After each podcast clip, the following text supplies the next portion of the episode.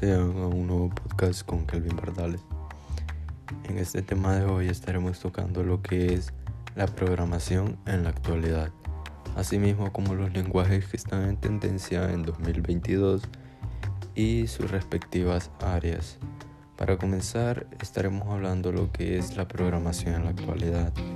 Bien, sabemos que la programación ha sido la causante de la tecnología haya podido avanzar hasta como la encontramos en la actualidad, permitiendo que se desarrollen inventos que faciliten la vida a todas las personas. Bien, podemos pasar a lo que es en qué ha ayudado la programación. Podemos decir que tan solo durante los últimos años la programación ha sido la encargada de que la mayoría de ideas tecnológicas hayan podido eh, darse a luz. Asimismo, facilitar el trabajo diario a miles de personas como lo conocemos hoy en día. También es cierto que durante los primeros años las ideas aparecían de forma lenta y costaba desarrollarlas, hasta que se hicieron aparición de las máquinas industriales, y estas mismas permitiendo que este sector generase millones de euros en ganancias y consiguiendo que se aumentara la producción y que hasta el día de hoy las empresas sigan interesadas en ellas. De poco a poco la tecnología fue aumentando su auge cada día que pasa esté más desarrollada con el objetivo de que el hombre pudiera realizar su trabajo con la menor dificultad posible. Ahora, hablando de lo que es la programación en la actualidad en sí, podemos decir sin miedo a equivocarnos que la programación es la base del futuro la encargada de que la tecnología se siga desarrollando y de que aparezcan inventos nuevos. Hoy en día podemos ver la calculadora como un producto simple que puede ayudarnos con nuestro trabajo, pero cuando apareció por primera vez el hombre tuvo una gran reacción al ver cómo un objeto tan pequeño podía realizar operaciones matemáticas en cuestión de segundos, algo que un hombre normal tardaría varios minutos. La evolución de la programación nos permite disfrutar de calculadoras mejoradas, tal es como un ordenador, sino de miles de inventos nuevos que dejan con la boca abierta cada que se ven. Un ejemplo es la inteligencia artificial, o podemos llamarla robótica, que es llevada a cabo mediante el lenguaje de códigos utilizados en la programación. Millones de informáticos en todo el mundo siguen estudiando y trabajando para mejorar la inteligencia artificial. Para ello, sacan a la luz nuevos prototipos de toda clase de dispositivos, como robots de cocina o máquinas que parecen disponer de vida propia. También podemos tocar el tema de lo que es la programación en la industria. Se puede encontrar la programación en todo tipo de industrias, desde el entretenimiento hasta la musical, sin dejar a un lado las que desarrollan software. Saber utilizar bien un programa te permite darles a tus fotografías un toque profesional o que un robot se encargue de realizar el trabajo que ya quieras hacer.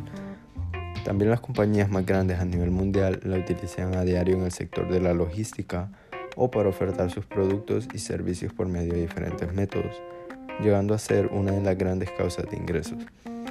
Y podemos decir que la programación ha cambiado la forma en la que se ve el mundo no solo promueve la creatividad de las personas que lo utilizan, sino que es de gran interés para toda la población.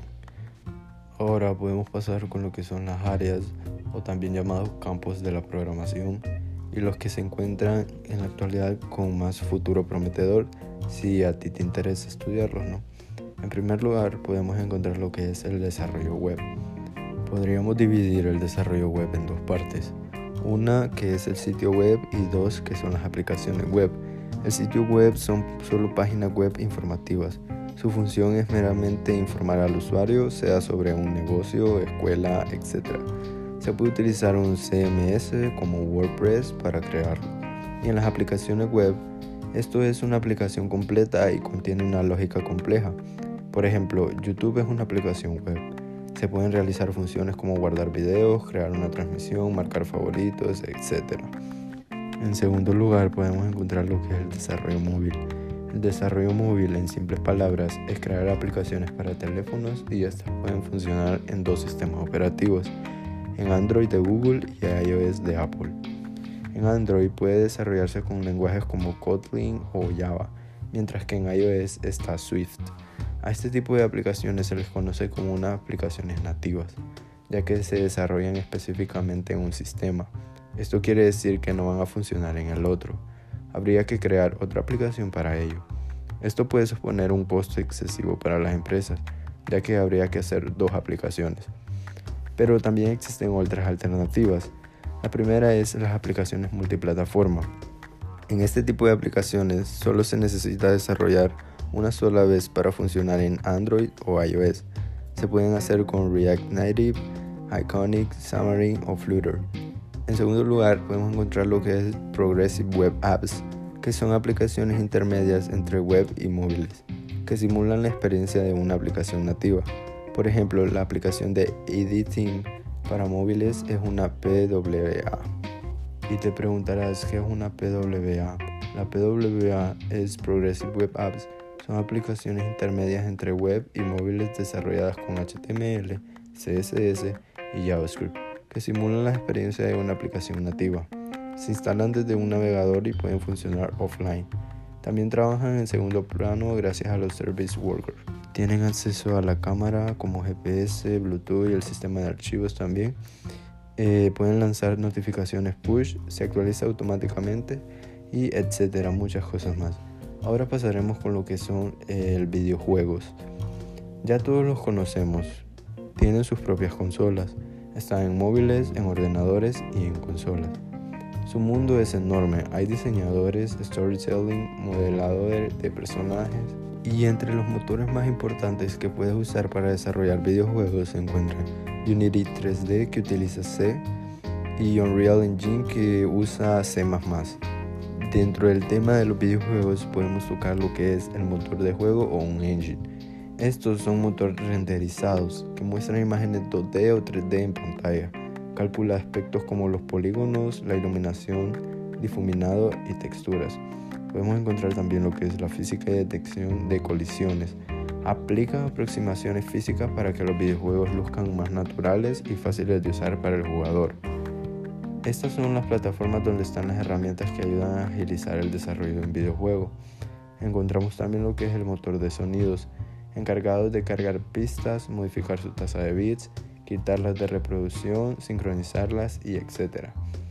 Ahora pasaremos con el cuarto campo, que es la realidad virtual y aumentada. La realidad virtual podemos decir que es una inmersión total. Se puede utilizar en casco o lentes que ocupa toda tu visión con ello puede transportarte a un mundo de ensueño. Hay proyectos muy conocidos como Beat Saber y Half-Life, mientras que la realidad aumentada combina nuestra realidad con la virtual un ejemplo de ello es Pokémon Go o los filtros de Snapchat. ¿Y cómo funcionan? Es muy simple. Solo se necesita un dispositivo que permita observar el entorno y con este mismo agregarle ese añadido. Por ejemplo, con la cámara del teléfono que puedes añadir efectos para los stories. Esta tecnología se puede trabajar con varios lenguajes, tales como C, Java, JavaScript, Python, entre otros. Ahora pasaremos con lo que es el quinto campo o quinta área, que es el desarrollo de aplicaciones de escritorio. Esta es muy específica y corta, ya que son aplicaciones que se instalan directamente en tu sistema operativo de computadora, sea Windows, Linux, MacOS, por ejemplo Adobe Premiere, Office, un editor de código y un IDE.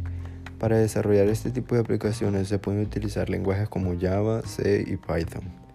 Ahora hablaremos lo que es un campo que en lo personal es uno de los que más me intrigan y más me llaman la atención. Asimismo, también en la actualidad es uno de los más solicitados y es la seguridad informática. La seguridad informática es tarea de todos, tanto de los programadores como los administradores de sistemas, y aunque no lo parezca, el usuario como tal es el eslabón más débil. Por su parte, la seguridad informática se puede clasificar en dos áreas. Los tipos de seguridad informática son la ofensiva y la defensiva. En la ofensiva encontramos lo que es el hacking ético. Este consiste en ser contratado por una empresa para detectar vulnerabilidades de su sistema o participar en programas de recompensa. Encontramos también lo que es hacking no ético. Este busca vulnerabilidades en un sistema para explotarlas y robar información, dinero o cometer algún delito. Esto es de una forma ilegal y no le recomendaría a nadie hacerlo. Por otra parte, encontramos lo que es la defensiva. Esta se divide en dos. En la infraestructura, que son configuraciones de seguridad a nivel de hardware y software en los sistemas, y en el desarrollo, que estas son buenas prácticas de programación para no dejar vulnerabilidades expuestas. Y esto ha sido todo por las áreas y los campos de la programación en la actualidad. Ahora pasaremos a hablar lo que son los lenguajes de programación más utilizados y los más conocidos. En primer lugar podemos encontrar lo que es el JavaScript.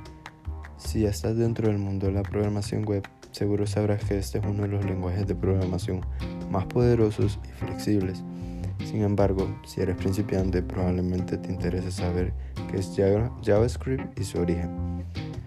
Algunas ventajas de JavaScript es que es el lenguaje de programación web más utilizado en todo el mundo, ya que prácticamente todos los sitios web, incluso si fueron construidos con otro lenguaje, tienen algo de JavaScript en ellos.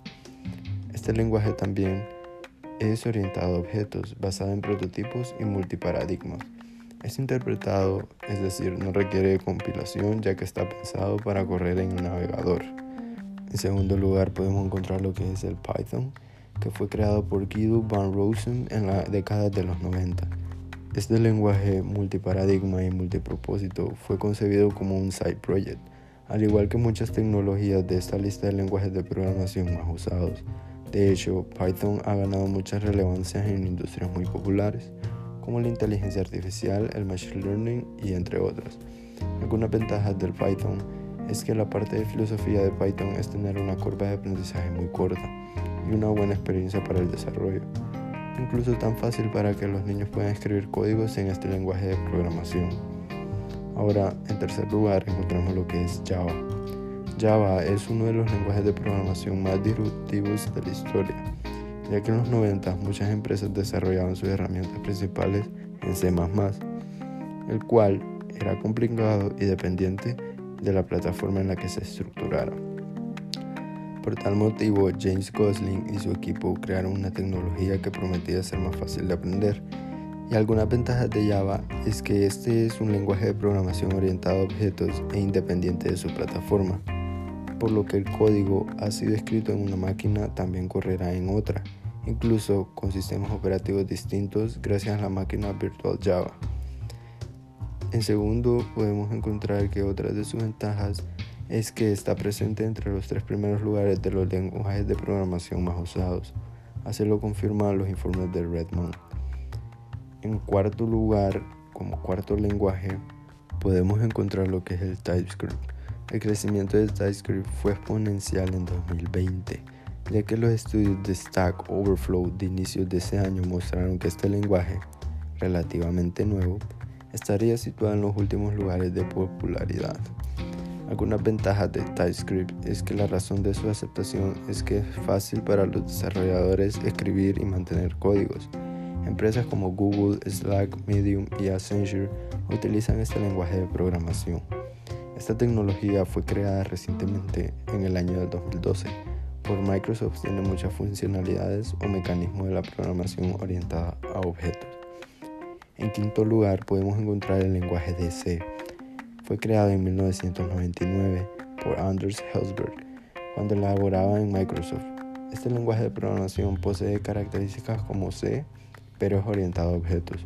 Una de las ventajas es que este lenguaje de programación es muy utilizado en la industria del gaming, la robótica, la impresión 3D, los controladores y las aplicaciones de escritorio, no solo Windows, sino también en iOS y Android. Como sexto lenguaje podemos encontrar lo que es el PHP. Este gran lenguaje de programación multipropósito fue creado en la década de los 90, pensando inicialmente como una interfaz de entrada común una de sus ventajas es que PHP se encuentra en el sexto lugar de este ranking de lenguajes de programación más usados, ya que su popularidad ha sido disminuyendo desde la llegada de JavaScript en la misma década. Sin embargo, este lenguaje de programación ha dado vida a muchas herramientas y plataformas que seguimos utilizando al día de hoy, como WordPress, Facebook, Gmail, Wikipedia y entre muchas otras. Como séptimo lugar podemos encontrar lo que es el lenguaje de C++. Este lenguaje de programación multiparadigma vio la luz en la década del 70 y como te imaginarás está fuertemente influenciado y basado en C, con la finalidad de agregarle funcionalidades de orientación a objetos. Algunas de las ventajas de C++ es que al igual que su predecesor, este lenguaje de programación compila directamente instrucciones de máquina y ofrece acceso completo al hardware.